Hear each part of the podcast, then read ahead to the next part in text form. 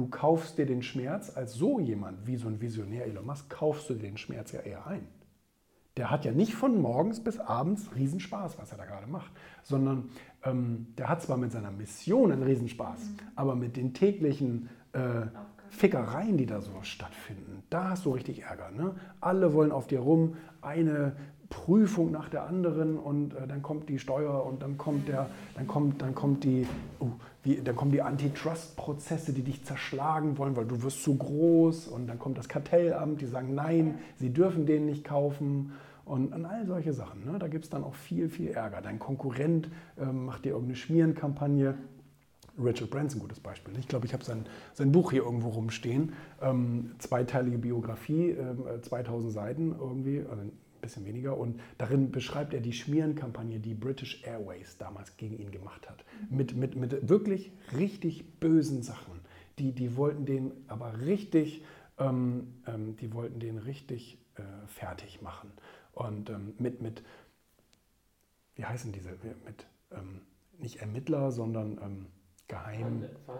Ja, mit, wie, wie heißen denn diese Leute? Privat, Privatdetektive. Mit Privatdetektiven, die irgendwelche Sachen auskramen, erfinden. Die, die sagen dir einfach etwas nach, streuen dieses Gerücht und auf einmal stürzt dein Aktienkurs ab aufgrund eines Gerüchtes, was sich jemand ausgedacht hat, an den richtigen Stellen platziert hat, ein paar Zeitungsartikel fälschen und all solche Sachen, ein paar Tondokumente fälschen und so weiter und so fort.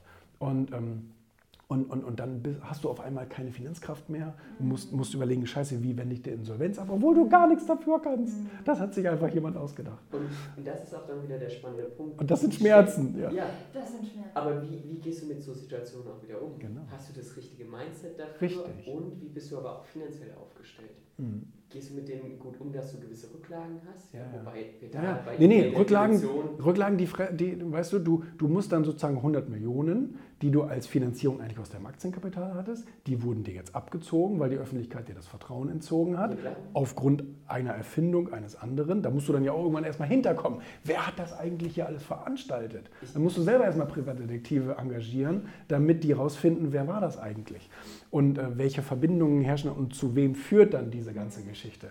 Ähm, und dann hat er ja letztendlich auch einen Prozess gegen die geführt, wegen eben Verleumdung und so weiter, hat auch gewonnen, hat dann sozusagen den Schaden auch wieder ersetzt bekommen, äh, gerichtlich. Aber das dauert ja auch erstmal zwei Jahre und da musst du erstmal deine ganze Kohle und dein Haus verkaufen ja. und musst erstmal alles wieder reinstecken, ähm, weil äh, die, die Verlockung des Aufgebens wäre ja groß.